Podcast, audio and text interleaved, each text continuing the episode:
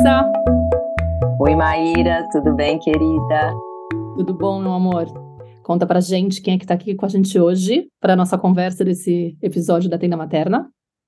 Então, Maíra, hoje quem está aqui com a gente é o Hugo Monteiro Ferreira, pós-doutor em estudos da criança, pesquisador na área da saúde mental de crianças, adolescentes e jovens, autor do livro A Geração do Quarto, quando crianças e adolescentes nos ensinam a amar. O Hugo também ele é professor na nossa certificação e pós-graduação em educação positiva, professor convidado. E é um prazer muito grande receber você aqui na nossa tenda materna, Hugo. Seja muito bem-vindo. Se você quiser falar algo mais sobre você, fica à vontade. É uma maravilha, é um prazer poder participar com vocês dessa tenda materna, né? Uma tenda é aquilo que a gente arma para proteção, para descanso, para refúgio. Então, é assim que eu estou me sentindo aqui, num refúgio, tá bom? Foi ótima a apresentação, tá tranquila, é isso mesmo. Eu tenho uma filha, sou pai, minha filha é Maria Clara e estamos juntos.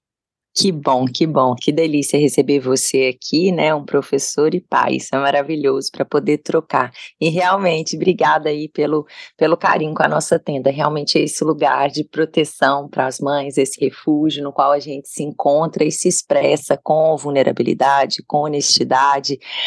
Então seja muito bem-vindo. E a gente vai falar nesse episódio, né, Hugo, sobre adolescência, sobre essa geração do quarto. Então, eu queria começar te perguntando como que esse tema da adolescência ele entrou na sua vida, ele foi tocando o seu coração e que você foi dedicando os seus estudos, o seu olhar para a adolescência, né? Por que, que você se interessou a falar e pesquisar sobre esse tema? Se você puder contar um pouquinho para a gente.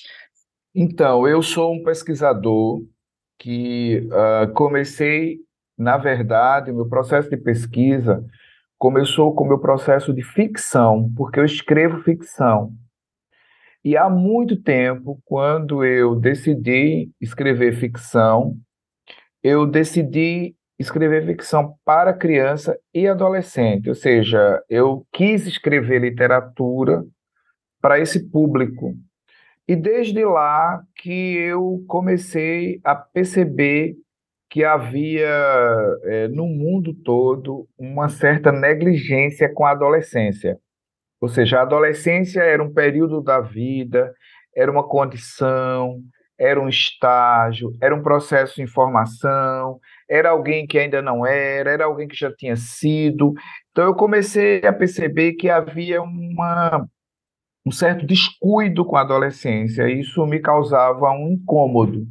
Depois nesse processo de escrever ficção, ou paralelamente a isso e até anteriormente a isso, eu fui professor de adolescentes. E os adolescentes sempre me desafiaram muito. Eles sempre me puseram contra a parede, sabe? Aquela coisa assim de levar você para um campo da confiança, mas ao mesmo tempo levar você para um campo é, do despenhadeiro, ou seja, você se joga comigo você se arrisca comigo, eu posso realmente confiar em você. Então eu sempre fui atravessado pela adolescência, embora eu também sou completamente atravessado pelos bebês. Eu adoro as crianças muito pequenas, eu adoro brincar com as crianças muito pequenas, eu adoro ouvir as crianças, conversar com elas, é, perceber como elas se movimentam. Só que o meu repertório de pesquisa nunca foi com criança pequena. Sempre foi com criança na terceira infância e com o, o a, aquele momento em que você entra na puberdade e depois você começa a dialogar com outros hemisférios da vida subjetiva e intersubjetiva. E aí eu me dei conta que, em termos de pesquisa, eu realmente sim frequentava digamos assim, a galerinha da terceira infância ali e da adolescência e da juventude. Eu me dei conta que eu me interessava como é que eles pensavam, o que é que eles sentiam, como é que eles se desenvolviam, o que é que acontecia com eles no mundo todo. Então esse meu interesse por adolescência surgiu muito dessa trajetória aí que eu falei para vocês. Maravilha. Hugo, estou super emocionada de estar aqui com você. Seu livro me tocou é. muito, de verdade. É, é, um livro muito duro de ler e emocionante. É bonito porque, ao mesmo tempo que ele traz uma realidade muito crua e, e muita informação que é importante a gente ter hoje para entender esses jovens que você descreve, a gente já vai falar sobre isso, ao mesmo tempo ele traz esperança. Né? Ele olha para um lado curativo, o convite que eles estão fazendo e tal. Então eu fiquei realmente muito mexida e é uma honra estar com você aqui. Queria deixar isso pontuado logo de cara. E queria que você contasse um pouquinho, para quem está nos escutando e não conhece ainda a sua obra, e espero que todo mundo adquira, é, que você conte como que surgiu essa pesquisa, né, do, da geração do quarto, que você descreva um pouco como foi feita essa pesquisa e quem é essa geração do quarto, para as pessoas entenderem. Por que, que você decidiu usar esse, esse nome, né, para poder de, denominar essa, esse grupo de jovens? Então, surgiu muito das demandas de pai e mãe. Eu faço palestras pelo Brasil e fora do Brasil, e em muitas ocasiões os pais, as mães, após as palestras, vinham ter comigo e me diziam: Hugo, o que é que eu faço com o meu filho? Ele não sai do quarto. O que é que eu faço com a minha filha? Ela passa o dia todo no quarto. Parece que agora a casa se transformou só e tão somente nesse espaço. E eu vi isso com uma certa frequência, eu vi isso com uma certa reincidência, reiterativamente eu via dos pais e das mães essa questão, não é? Como é que o meu filho se isola de mim? Era mais ou menos isso que a pergunta do quarto trazia. E meu espírito de pesquisador, que é aquele espírito inquieto, que a gente olha para uma coisa e daquilo já se desdobram perguntas e perguntas que nos levam a pensar em respostas, em possíveis respostas, e aí nós criamos já hipóteses. Então, é, esse meu espírito de pesquisador me conduziu a perguntar a mim mesmo uh, o que é que essa galera, o que é que esse pessoal faz dentro do quarto, por que esse pessoal se mantém no quarto, o que é exatamente que acontece nesse quarto de tão bom, tão interessante, que eu não quero sair quando eu estou em casa. Então, essas foram as questões que me levaram a pensar na possibilidade de investigar.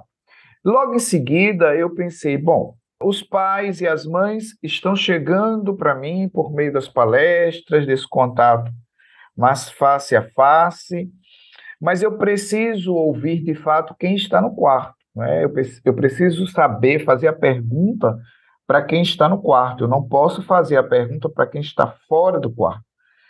E aí eu decidi, então, perguntar para as pessoas que estavam no quarto. Essas pessoas, eu precisava de um recorte etário, porque a frequência dos pais e das mães que vinham ter comigo era exatamente os pais e as mães uh, do final da terceira infância e do início da puberdade e da adolescência.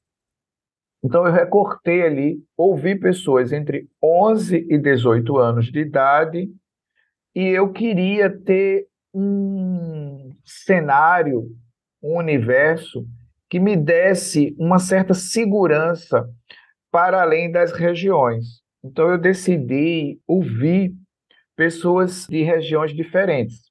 E aí as duas regiões com as quais eu tenho muito contato no Brasil é a região do Nordeste, da qual eu faço parte, é, em termos é, de nascimento, e a região do Sudeste, que é uma região que eu frequento muito há muitos anos e que é uma região com a qual eu tenho uma identificação grande. Então, foi isso que eu fiz. Eu escolhi três capitais nordestinas e escolhi duas capitais do Sudeste, duas capitais sudestinas, como a gente diz, para ouvir pessoas entre 11 e 18 anos que pudessem me responder sobre essa questão do quarto. Mas ouvir como era um, é um processo complexo, né? Você tentar escutar pessoas nessa faixa etária e, e ao mesmo tempo de cidades diferentes e de é, regiões diferentes eu então decidi contatar com escolas. As escolas foram intermediadoras de eu ter contato com esses interlocutores e com essas interlocutoras. Então eu contatei com escola em Recife, em Natal e em Maceió no Rio de Janeiro e em Belo Horizonte, com redes de ensino, redes públicas e redes privadas. Pedi a ajuda dos meus colegas da educação básica, das minhas colegas da educação básica. Montei um questionário, um questionário relativamente grande, com perguntas fechadas e perguntas abertas, e fui para campo. Ou seja, eu lancei o questionário. Né? E aí as pessoas aderiram, né? havia um critério, a pessoa só podia responder aquilo caso ela aderisse, ou seja, ela não podia responder porque o professor mandou que respondesse, porque a professora pediu que respondesse. Ela tinha que aderir, ou seja, o, o interlocutor tinha que gostar e querer responder. E aí eu, então, mandei, lancei online esse primeiro, o, o que eu chamo de primeira técnica, e obtive as respostas é, de mais de 3 mil pessoas, mais precisamente 3.115 pessoas me responderam. E quando eu recebi as respostas, eu tomei um susto muito grande, porque eu me dei conta que as pessoas que estavam no quarto, elas não estavam bem do ponto de vista socioemocional. A saúde mental dessas pessoas estava atravessada por um tipo de sofrimento que não é um sofrimento do cotidiano, é um sofrimento patológico. E ele se materializava ou através de comportamento autodestrutivo ou através de sintomatologia psicopatológica. E diante disso eu me dei conta de que eu estava com um número muito expressivo de pessoas nessa faixa etária que me diziam que tinham vontade de morrer, que me diziam que não tinham vontade de sair do quarto, que me diziam que tinham muita dificuldade de interlocução com a família, com o pai, com a mãe, dentro dos quartos, quer dizer, dentro de casa, que me diziam que tinham hábitos de corte no corpo, ou seja, praticavam autolesão, que me diziam que sentiam sintomas depressivos, distúrbio do sono, medo patológico, síndrome do pânico, distúrbios alimentares, quer dizer, essas pessoas me trouxeram tantas inquietações do ponto de vista da saúde mental que eu me dei conta de que eu realmente estava com um grupo que precisava ser ouvido mais ainda.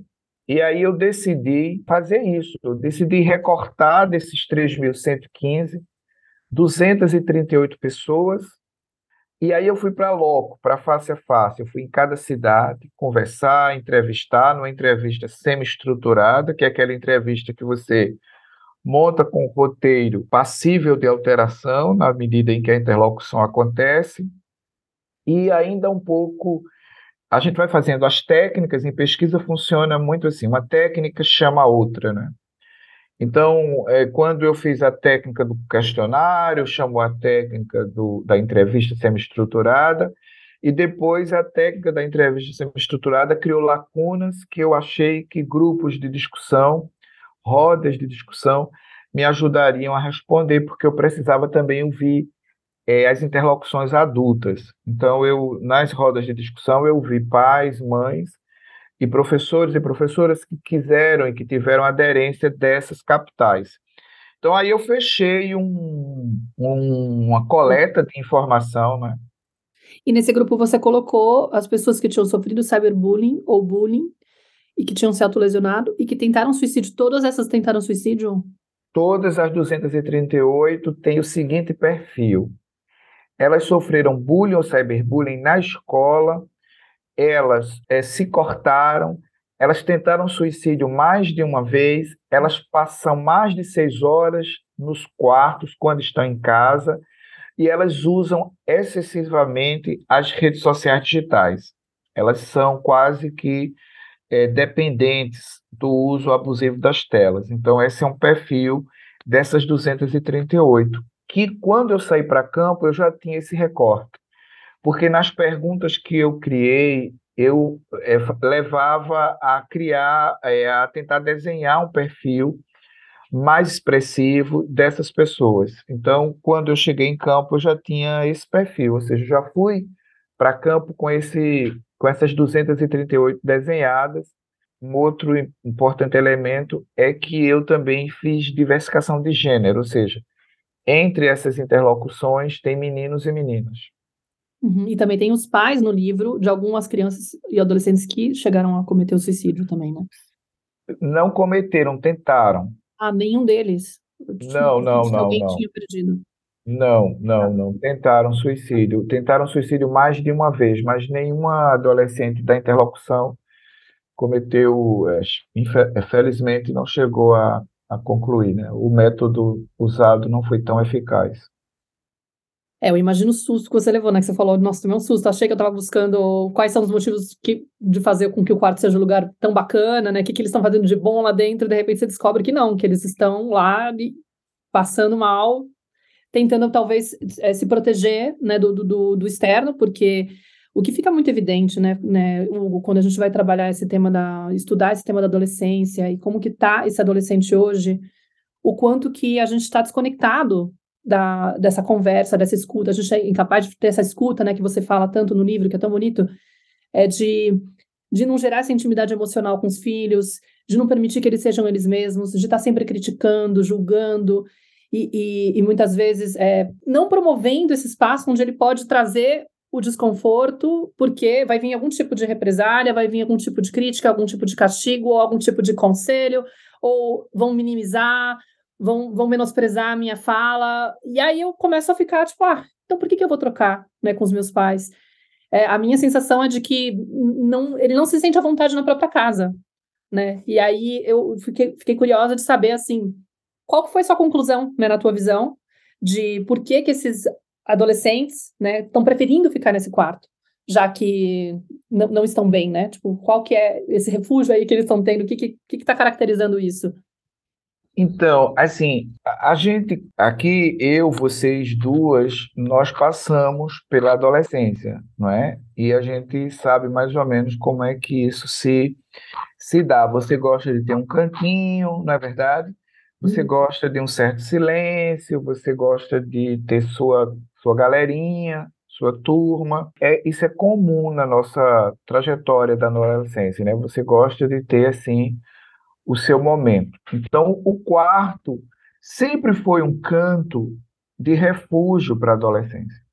Né? Você colocava ali suas músicas, você escrevia no seu diário seus segredos, não é isso? Você tinha suas conversinhas, seus, seus diálogos com seus colegas, tal. No quarto era comum isso. Quando eu comecei a ouvir esses meninos e essas meninas, eu me dei conta de que o que era comum se tornou patológico, ou seja, o quarto era um espaço em que eu me trancava para me isolar e era atravessado por sofrimento e por adoecimento.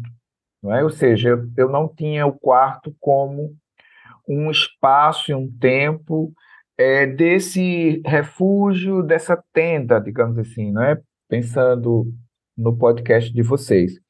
O quarto era, portanto, um, um espaço em que eu fechava a porta, me isolava da interlocução face a face com a minha família, mas eu me abria para uma interlocução para um mundo que era o um mundo digital. E nesse mundo digital, eu não me, me envolvia, é, assim, a minha relação não era uma relação saudável, porque eu ia buscar tentar conter a minha dor emocional por meio de comunicações que não favoreciam a minha autoestima. E a minha autoestima era muito baixa, então eu procurava gente que reforçasse para rebaixar ainda mais a minha autoestima. Então, o que eu me dei conta é que eu tinha adolescentes com sofrimento e adoecimento que não tinham interlocução com a mãe, com o pai, com o tio, com o avô, com a avó, com a madrinha, com o padrinho, com quem estava dentro de casa. Esse adolescente, ele não, de modo geral, ele não demonstrava problemas cognitivos, ou seja, ele tinha um desempenho escolar super legal. E aí, como ele tinha um desempenho escolar super legal, ele não era notado em casa, ou seja, em casa passava batido e o que se queria dele era um boletim azul. Como ele não tinha boletim vermelho, então o sofrimento dele também não era verificado. Por quê? Porque ele estava enquadrado naquele estigma que é o adolescente queer, ou seja, o adolescente que é estranho, o adolescente que é esquisito, o adolescente que é assim mesmo, porque é assim, porque já não quer mais viver com a gente, já não quer mais passear com a gente, já não quer mais sair com a gente, mas ao mesmo tempo é o adolescente que não é ouvido porque simplesmente não é perguntado como é que você se sente, o que é que você está pensando, quais são suas expectativas, quais são suas inquietações, quais são seus medos. O adolescente que é ouvido é diferente do adolescente que é supervisionado. Então eu me dei conta que esse adolescente ele não era ouvido e continuava a supervisão. A supervisão, é, digamos assim, parental e a supervisão também pedagógica. Mas existe uma diferença entre supervisionar e acompanhar, entre supervisionar e orientar, entre supervisionar e escutar, entre supervisionar e viver a experiência em conjunto. Então, são adolescentes que estão no quarto, não porque escolheram viver essa experiência da dor, do sofrimento, de livre e espontânea vontade, mas estão no quarto porque também encontram no quarto uma espécie de estratégia de manutenção da vida.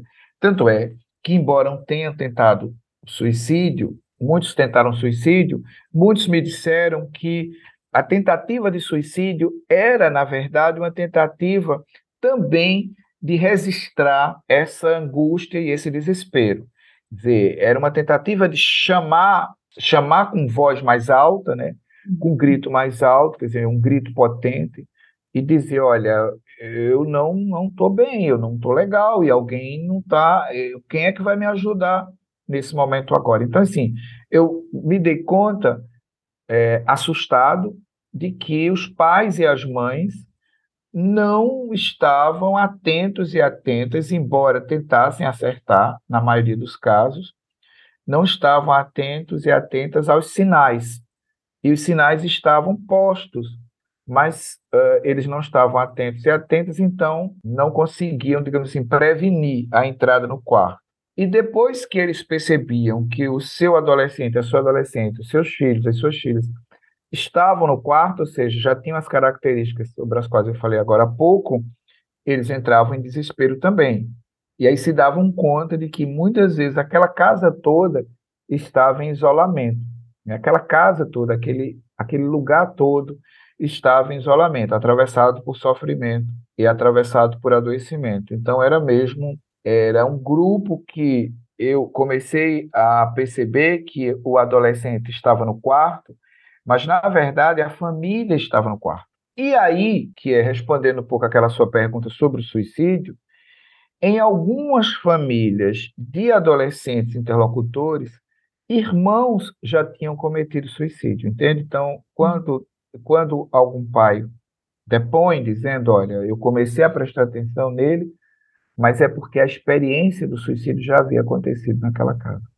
E como é que você sente, né, que os pais eles podem identificar se esse adolescente ele está em risco, que ele está nesse movimento aí de ir para o quarto, né? Você consegue perceber de alguma maneira, mapear alguns indícios de que esse adolescente está em risco, está em sofrimento, para alertar aqui as nossas ouvintes, os, os, pais e mães que, que nos escutam? Até porque a gente fica pensando, né, como muitas vezes os pais, nessa lógica da educação tradicional, eles prezam muito por essa coisa da obediência, do bom comportamento. Então, assim, eu quero um boletim azul. Se tiver isso, a minha sensação é de que eu tô tendo sucesso com a minha maternidade, com a minha paternidade, tá, tá dando certo a forma como eu tô educando, porque olha só, meu filho vem, traz boas notas, é bem comportado, é, e aí muitas vezes está camuflado o sofrimento desse, desse garoto, porque ele tá por dentro não se sentindo aceito, alguma coisa do tipo, só que ele vive esse personagem perfeitinho, muitas vezes, que não dá trabalho, que dá a sensação de que tá tudo ok, e aí fica aquela coisa assim, como que eu vou identificar, então, se isso é genuíno, se ele está realmente tranquilo, se ele está de bem com a vida, ou se ele está escondendo alguma coisa por medo de ser criticado, alguma coisa assim, entendeu? Não está à vontade e, no fundo, ele está por dentro. É muito difícil, porque como esse pai também está desconectado de si mesmo, né, também não se conhece tão bem, também é fruto dessa educação tradicional e teve que criar esse personagem também de fazer as coisas funcionarem bem, né? E aí parece que eu tô bem porque eu tenho família, porque eu tenho trabalho, porque eu tenho dinheiro, porque eu tô, sei lá, algumas coisas é, conquistadas na vida. Nem eu me dou conta que eu, na verdade, tô anestesiado, distanciado de mim, entendeu? Eu não me conheço tão bem assim, eu não tô, não tô passando mal com. Eu tô simplesmente levando a vida para frente, né? Eu ainda não tive esse alerta de que eu tô adoecido. Por, porque isso. é isso que o, que o adolescente vai fazer nessa situação, quando ele grita com esse extremo movimento de só descobrir quando realmente tentei suicídio. Esses dias eu, eu estava falando sobre sistemas na página, recebi um relato, que inclusive vai sair um post esses dias sobre isso, de uma mulher falando assim: Nossa, eu conheci uma, uma garota assim, né? Que é, ela aparentava estar tá super bem, né? Ela estava ela tinha, tava estudando medicina, passou em primeiro lugar no vestibular, sempre fez tudo perfeitamente, era garotinha perfeita, a mãe dela tinha um super orgulho, vivia elogiando a menina, e de repente se suicidou. E ninguém entendeu nada. E já estava na, na, na, época da, da, dos 20 e poucos anos, imagino, né? Ninguém entendeu nada. Ou seja, a gente não tem, né, às vezes, referência, porque nós não temos essa capacidade, né, de nos escutar, nos entender, estamos nesse personagem. Então, tipo assim, o que, que a gente pode. Como que a gente pode ajudar esses pais a, a identificarem o que, o que é preocupante? Porque às vezes está lá, escondido, está camuflado. A gente não tem a menor ideia. É, eu penso o seguinte: acompanhando as crianças, eu vejo que as crianças elas nos dão sinais de como é que será a adolescência, né? A maneira como eu acompanho as crianças, eu tenho mais ou menos uma ideia de como é que a adolescência vai emergir. E a adolescência por ela mesma também emerge com uma série de elementos que me favorecem identificar, né? A adolescência eh, surge a partir de elementos da puberdade então, eu sei que tem mudança corporal, eu sei que tem mudança cerebral, eu sei que tem busca por agregação em grupo, sei que tem aquele afastamento necessário, divergência importante, né? A autonomia do eu, eu estou me colocando no mundo, então eu não quero ser igual ao meu pai, não quero ser igual à minha mãe. Esses elementos que eu sei que existem, na medida que eu também sei que eu preciso, como pai, como mãe, aprender questões do meu filho e da minha filha que não vieram por osmose nem tão inatas em mim, ou seja, eu preciso estudar, eu preciso aprender a ser pai e mãe. Eu acho que pai e mãe não é na intuição, embora a intuição eu acho que é um elemento que, vale, é, que esteja presente na maternidade e na paternidade. Mas não é pai e mãe, eles não nascem prontos, então eu tenho que aprender. Como é que eu, na medida em que eu vou aprendendo, eu vou começando a me dar conta de que para conhecer meu filho, para conhecer minha filha, eu tenho que entendê-los como filhos e filhas, ou seja, eu tenho que entendê-los como pessoas que esperam de mim o mínimo de orientação, o mínimo de cuidado, o mínimo de atenção, o mínimo de disposição e de abnegação. Na minha compreensão, quando eu tenho filho, eu abro um grande é, legado. O filho exige de mim uma postura e uma atitude. E aí eu começo a observar nessa postura e nessa atitude que aquele ser que eu projetei não é igual a mim. Não será, vai ser diferente, mas eu preciso ajudá-lo a se encontrar. Então, eu acho que a gente começa a perceber os sinais se a gente caminhar junto com o filho e com a filha. Caminhar junto é diferente, como eu havia dito agora há pouco, de tentar supervisionar, tentar vigiar. Muitos pais e mães me perguntam se devem vigiar os filhos, de, é, numa, numa vigilância no sentido negativo. Mas, na verdade, eu digo: olha, caminha em conjunto, que você vai perceber se ele sofreu bullying, se ela sofreu bullying, se existe alguma angústia latente, se existe algum desespero latente, se o sono não está bem, se a alimentação não está boa, se há algum tipo de frustração com a própria situação identitária. Às vezes tem meninos e meninas que se percebem gays, se percebem lésbicas e têm muita dificuldade de se perceberem homossexuais e têm muita dificuldade de falarem em casa sobre a sua orientação sexual, sobre o seu desejo, às vezes por elementos religiosos, às vezes por elementos ideológicos, políticos, às vezes pela, pela maneira como os pais também comentam certas temáticas. Eu preciso ter dentro de casa um lugar que eu me sinta tão confortável. Isso eu, falo em relação ao, aos filhos. que é o mais absurdo do absurdo do meu pensamento, a coisa mais extrema, mais extrema que eu pensar, eu tenha confiança de que se eu falar ali naquele espaço, ninguém vem para cima de mim com pedra, ninguém vem para cima de mim com chicote, ninguém vem para cima de mim com segregação. Então, como é que eu, pai, percebo se meu filho e minha filha começam um processo de experiência não positiva com as suas emoções, de entrada no quarto? fica bastante atento ao comportamento. E esse comportamento ele vai se traduzir muito no sono, na alimentação, nas relações, na maneira como essa pessoa fala ou não fala, na maneira como essa pessoa expõe ou não expõe.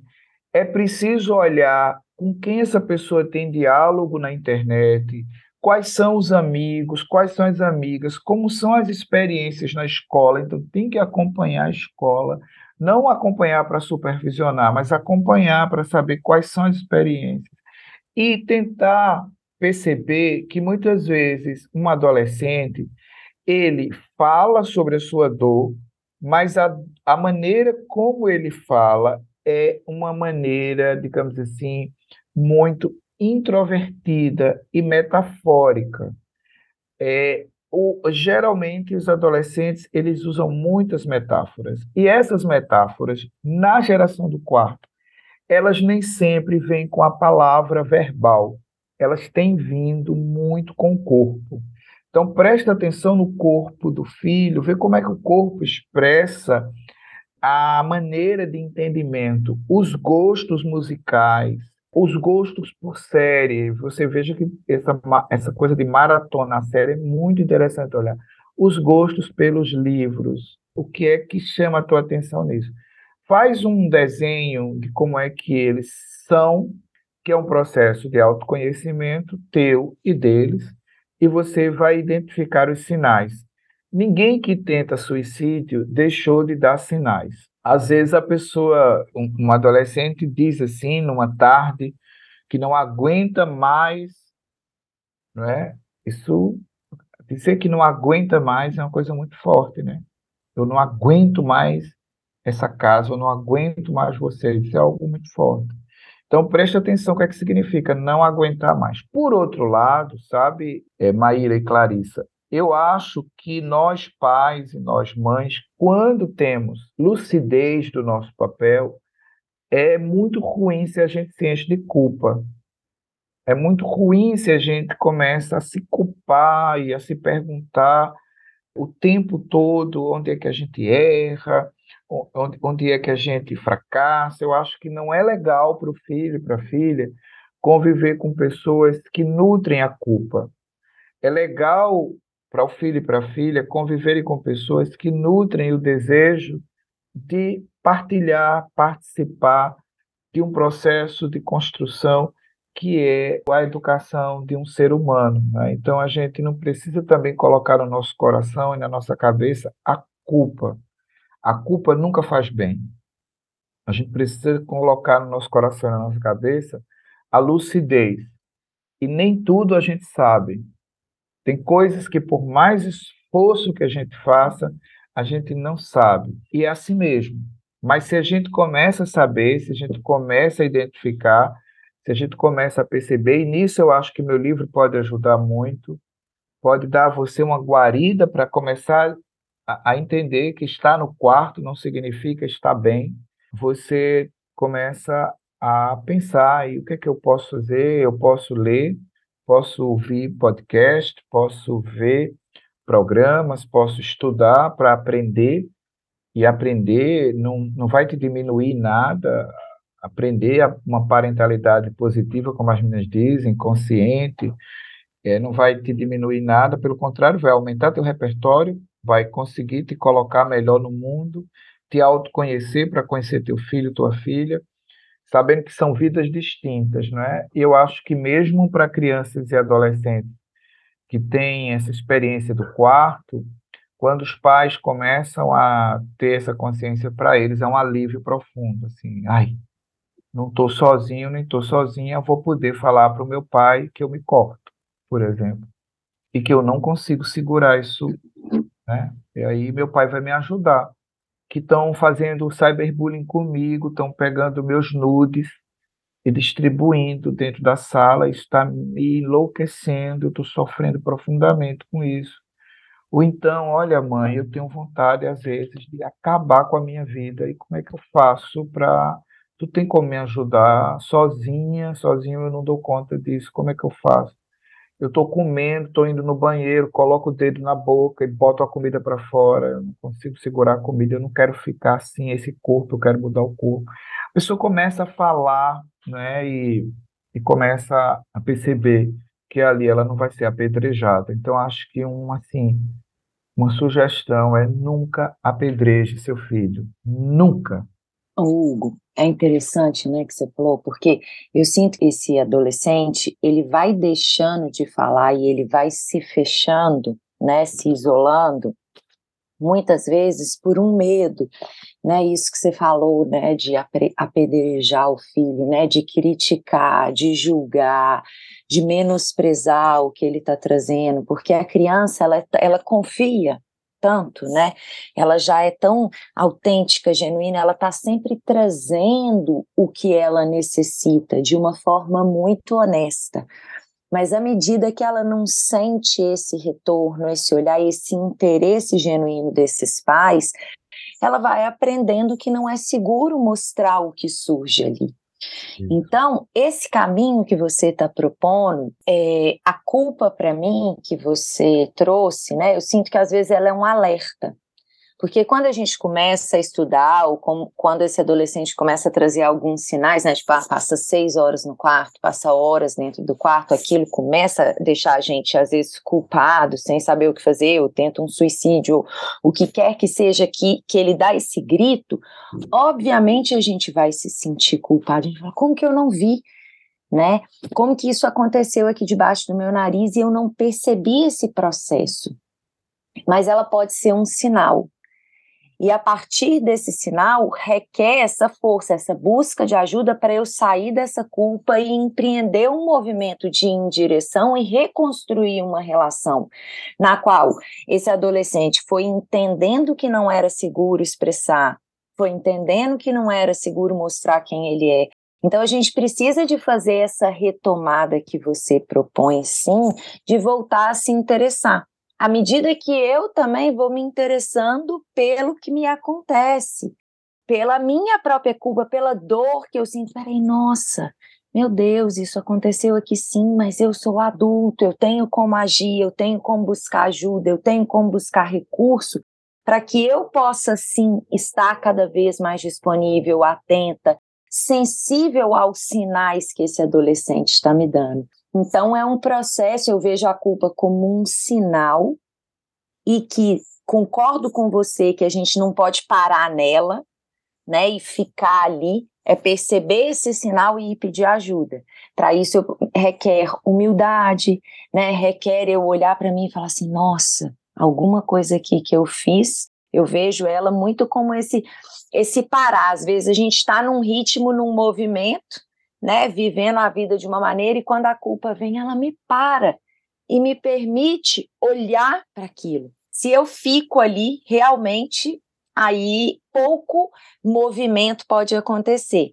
Mas se eu uso aquilo, né, essa parada, como um importante convite para observar, para buscar ajuda, para me movimentar novamente numa outra direção, porque a direção que eu estava indo talvez não estava sendo tão assertiva quanto eu imaginei, né? Ela pode ser assim um, um sinal positivo para nos convidar a um outro movimento em direção a essas a esses adolescentes que estão aí com o comportamento, gostei muito que você falou, né, de como que os comportamentos das crianças, a forma que elas se vestem, e você foi descrevendo, né, os ritmos biológicos que a gente precisa de observar, sono, alimentação, né, a forma como eles se relacionam. Então, tudo que tem a ver com as necessidades básicas, com os ritmos biológicos, como que são fatores que a gente precisa de compreender a natureza humana, como que é que isso funciona, como que isso deveria acontecer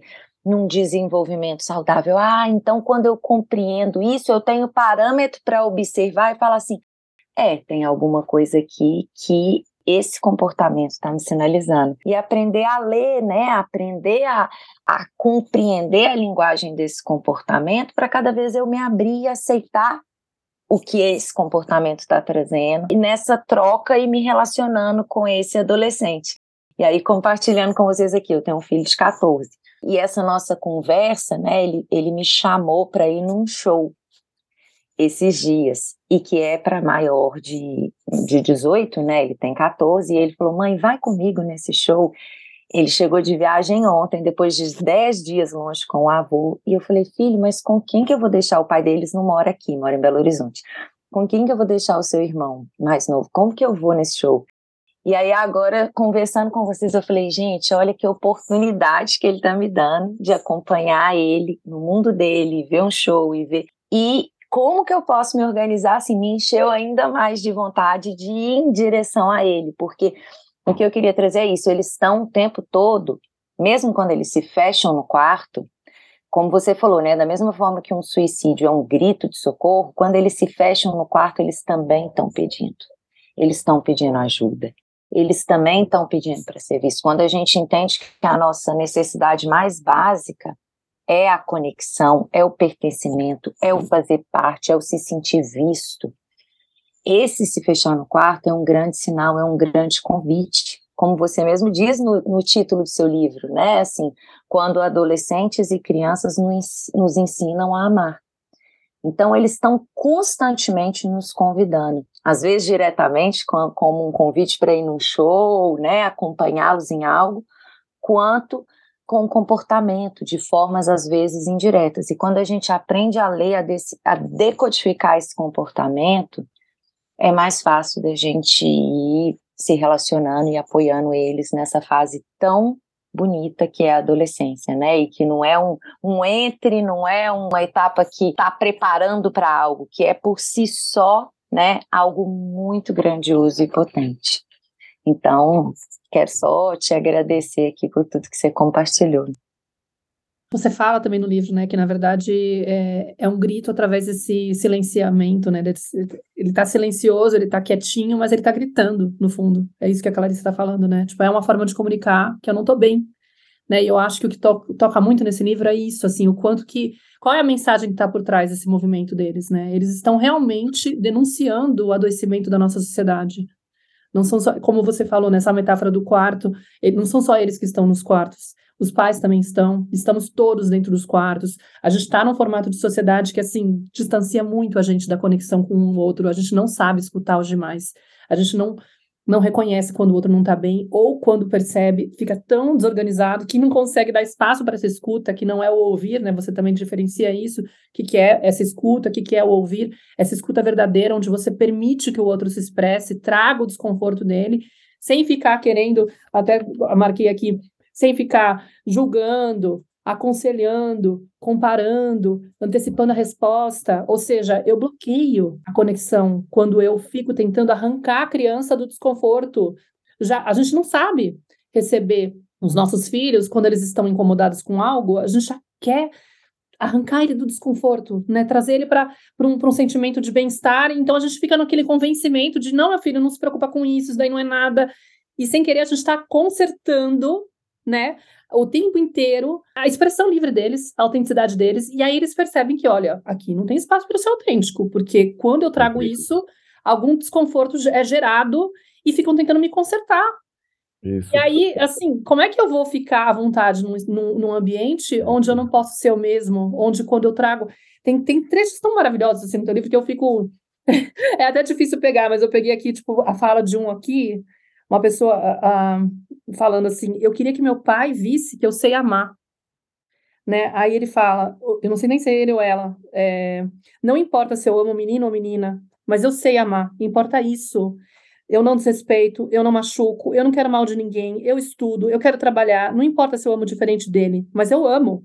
O amor pode ser assim. Quem diz o contrário é porque não quer amor, quer guerra. Uma pessoa de, eu não sei se é ele ou ela, né? 13 anos de Natal. E assim, cara, me deixa ser o mesmo, né? E deve ser difícil para uma pessoa crescer num ambiente, de repente, talvez não seja uma coisa direta de criticarem essa pessoa, é, é, mas de repente falar mal de quem ama pessoas do mesmo sexo, por exemplo, aí ela já percebe que não tem espaço para ela ser essa pessoa. Então, assim, eu acho que o convite que fica é da gente reconhecer esse adoecimento, que todos nós somos vítimas por conta da sociedade que a gente vive, das dinâmicas que a gente acabou estabelecendo na vida, enfim, em princípio porque a gente passou por isso e, se converteu nessa pessoa que ficou adoecida, mas se a gente ouve esse chamado, esse grito, até com essa culpa como estímulo, maravilhoso que vem a culpa, porque a, a culpa acaba sendo esse tapa na cara, entendeu? Não é o lugar onde a gente vai querer ficar parado e, e alimentando para poder ficar se maltratando, olha só o que eu fiz e tal. Mas às vezes ela vai ser sim esse impulso necessário do tipo, nossa, tô indo na direção errada, preciso, preciso recalcular a rota. Então, que bom que ela veio nesse sentido, entendeu? Porque é, é até impossível não, vir. Entendeu? É impossível você ouvir, você perceber que você tá com teu filho nesse estado e que a coisa tá indo para esse lado e você não se deu conta, você vai falar, poxa, alguma participação eu tenho. E a gente tem participação como pais, né? Então, acho que isso fica assim, esse, esse convite. Olha para isso com carinho também, né? Acolhendo isso, entendendo que você é resultado dessa história. Você não tinha como ter feito de outra forma, você fez o melhor que você pôde, mas sim, você está também adoecido. Então, olha para esse adoecimento, faz, toma a responsabilidade de cuidar disso, porque isso vai te trazer de volta para o teu filho. E aí fica lindo, porque o teu livro traz essa, essa mensagem logo no subtítulo, e ele traz esse ponto de, de esperança, né? Que os nossos filhos estão tentando nos ensinar a amar. Estão denunciando, estamos adoecidos e precisamos voltar a aprender a amar incondicionalmente, aceitar incondicionalmente quem sabe é isso, acompanhar, é andar acompanhando meu filho para que ele possa se sentir livre para descobrir quem ele é e não para que ele seja aquilo que eu projetei sobre ele porque isso é muito desrespeitoso, isso é muito doloroso. Uma pessoa crescer acreditando que, ah, eu não correspondo à expectativa dos meus pais, então eu não, eu estou incomodando eles porque eu vou decepcionar se eu for quem eu sou. Logo, eu não tenho espaço para ser quem eu sou. Para que, que diabos eu estou aqui, né? Então, assim, muito obrigada pelo teu livro, pela tua contribuição, pela generosidade de estar aqui, trazendo um pouquinho dessa do, do teu conhecimento, do teu trabalho, da tua pesquisa eu espero que toque o coração de quem está nos ouvindo para que as pessoas possam repensar, olhar para si com carinho e, e, façam mudanças, promovam mudanças para tentar ir ao encontro desses jovens, né? E, e, enfim, se você quiser deixar uma mensagem final para a gente poder fechar e encaminhar, maravilhoso. Então, queria agradecer muito a, o convite e poder participar e dialogar com vocês. Eu acho que o que vocês chamam por culpa, eu chamo por epifania a, a culpa ela é sempre ruim. Ela mantém você cárcere de um sentimento e de uma posição que não vai ajudar você a ir. Então, a epifania ela é uma revelação. É aquilo que eu vejo e que é me revelado. Para tentar ilustrar isso, se você pensar Paulo de Tarso na estrada de Damasco, quando ele encontra o Cristo, ele, é, ele está cego e no momento em que ele se dá, ele, ele vê e no momento em que ele encontra o Cristo, ele cega. E ele, ele diz assim, que naquele momento ele se sente muito culpado. E o Cristo o chama a atenção dizendo o seguinte, Paulo, o que aconteceu contigo é uma grande revelação. Então, o que eu acho que acontece com o pai, com a mãe, é uma grande revelação, é uma epifania mesmo que a Clarice Lispector também traz no livro dela, A Hora da Estrela, quando a Macabea ela olha para si própria e se descobre. Então, acho que a gente, quando escuta um podcast desse, pode ter uma epifania. Mas não deve guardar a culpa no coração. A manutenção da culpa pode estragar tudo. Então, tenho, no meu, no meu, na minha percepção, a gente tem que ter as epifanias cotidianas, as revelações cotidianas os encontros cotidianos com aqueles que nos permitem uma saída. E nesse sentido, eu acho que os filhos e as filhas nos permitem saídas.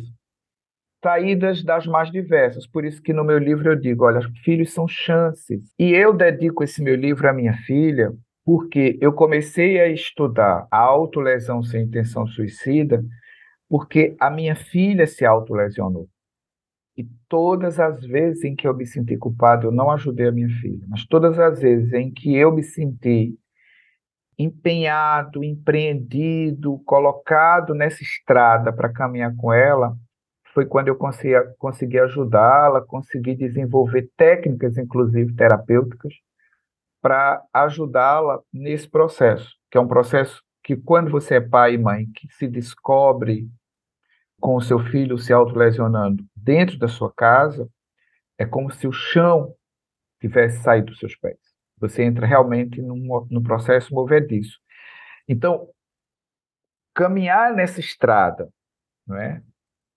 Encontrar as epifanias, perceber as revelações que os nossos filhos e as nossas filhas podem nos trazer, e no caso da minha filha, ela me trouxe, ela me trouxe uma experiência, e eu, em conjunto com ela, entendi desde o início que aquilo fazia parte da história dela e que eu não podia negar. Então, como é que eu ia viver a partir daquela experiência? Eu não podia dizer para ela, olha, isso não é, isso não está acontecendo, isso aconteceu. E a minha própria experiência, a minha própria experiência de quem sofreu bullying, de quem viveu a experiência de tentar contra a vida, essa própria experiência me trouxe no movimento a possibilidade de olhar para minha mãe, de olhar para o meu pai, de ver os registros deles e de ver como as insuficiências deles muitas vezes me levaram para o quarto. Então, esse movimento da experiência da gente não pode vir envolto com o sentimento da culpa. Ele tem que vir envolto com o sentimento da esperança. A esperança é quem deve movimentar o pai e a mãe. E nesse sentido, eu acho que ler um livro como, como o que eu escrevi é uma esperança. Por isso que tem um subtítulo. O meu filho e a minha filha me ensinam a amar, porque a minha filha a partir da experiência dela, me ensinou a amar. Amar e a perceber que havia em mim algumas questões que eu precisava revisar. Né? E, e foi tão bom, sabe? Só para agora fechar. Muito recentemente, minha filha terminou o curso de graduação, e aí a gente foi vivendo experiências de comemorar esse término, né? essa entrada numa juventude pelos os, os parâmetros sociais, a finalização de um curso superior é uma entrada na juventude. Então, é, essa entrada na juventude a gente comemorou mergulhando, e foi ela quem me convidou, que queria mergulhar, e nós fizemos esse, esse mergulho, e que experiência maravilhosa. Mas não foi uma experiência fácil, foi uma experiência que foi sendo construída. Né? Que amor vivo eu tenho com a minha filha hoje porque eu não larguei a mão dela. E ela, o tempo todo, pediu a mim e a mãe para que nós não largássemos a mão dela. Então, assim, eu acho que essa é, é uma coisa que meu livro pode trazer. Por isso que no primeiro capítulo eu digo, olha, o meu livro, além de uma pesquisa, é, na verdade, uma tentativa de ajudar. É, é uma tentativa de ajudar. Então, é assim que eu me coloco com a geração do quarto, uma tentativa de ajudar. E eu sei que tem muita mãe que está me ouvindo agora, tem muito pai que está me ouvindo agora. Então, assim, se vocês não estão seguros, não estão seguras, e a gente quase nunca está, pede ajuda, pede ajuda, que quando a gente pede ajuda, a gente está mais fortalecido. Diz que realmente não segura a onda e pede ajuda. E talvez ler meu livro seja um pouco dessa ajuda, fazer o curso com a pós-graduação, né, Clarissa? Pós-graduação pode ser uma, eu acho que é fantástico essa pós-graduação, porque eu acho que é um. Acho que vocês pensaram numa coisa muito legal e pode ajudar muito pai muita mãe. Muita gente que ainda nem é pai nem é mãe, mas quer ser. Né? E a pensar nessa questão da parentalidade positiva, consciente, que vocês difundem. E, enfim, então, assim, a gente está no mundo mesmo para aprender, não é? E voltando para a metáfora do encontro de Paulo, que me veio agora intuitivamente. Paulo com, com Cristo, eu acho que na medida em que a gente se dá conta de que perseguiu muito e que pode virar perseguido, a gente se dá conta de que tem uma caminhada é, de muita coragem, como diz Guimarães Rosa também, né? muita coragem na vida. Então, acho que ser pai e mãe é coragem, sobretudo. Muito obrigado, viu? Obrigada, viu? Maravilhoso, emocionante. A hora que você tirou o óculos, eu falei, nossa, agora ele entrou na tenda de verdade, né? E veio do seu coração. Eu só posso te agradecer muitíssimo, Hugo. Muito feliz em ter você aqui na nossa tenda, em receber você e receber essa mensagem de esperança que você traz. Com muito amor, né, Maíra? Transborda, a gente consegue sentir aqui é, espero que de coração todos vocês que estão escutando também sintam essa potência amorosa que é o Hugo Monteiro e que toque o coração de vocês aí. E obrigada. Nossa, uma alegria ter você na nossa pós, na nossa certificação em educação positiva e estar tá próxima para poder aprender com a sua experiência, Hugo. Obrigada mesmo. Obrigada, Hugo. Eu senti muita energia da sua, do seu adolescente interior aqui com essa última fala, foi bem emocionante. E vou deixar para vocês, gente, o link da, do livro dele para vocês conhecerem, encontrarem, conseguirem localizar com tranquilidade. Mas é a geração do quarto, quando crianças e adolescentes ensinam a amar. É facinho de encontrar, né? Oh, agora ah. sim. Eu vi várias entrevistas suas que onde ainda não estava publicado e tudo mais. Mas até aqui na Espanha eu já consegui trazer. Obrigada, viu? Foi, foi muito lindo. E espero que os ouvintes aqui fiquem felizes também com o conteúdo de hoje. Legal. Obrigada, pessoal. A gente se vê então no nosso próximo episódio. Um grande beijo e até lá. Sim. Tchau, Maíra. Eu sou a Clarissa de Aquiara. E eu sou a Maíra Soares. E você acaba de escutar mais um episódio da Tenda Materna, um podcast sobre maternidade e autoeducação. Nossa conversa de hoje te tocou de alguma forma? Tem algo que você vai fazer diferente depois de ter escutado esse episódio? Se sentir no seu coração, compartilha com suas amigas nosso podcast, deixa um comentário no nosso perfil do Instagram, tendamaterna.podcast, contando como esse episódio mexeu com você. Segue a gente no Spotify para não perder nenhum encontro de inspiração, crescimento, trocas profundas e muito apoio. Nos vemos em nosso próximo episódio. Até lá!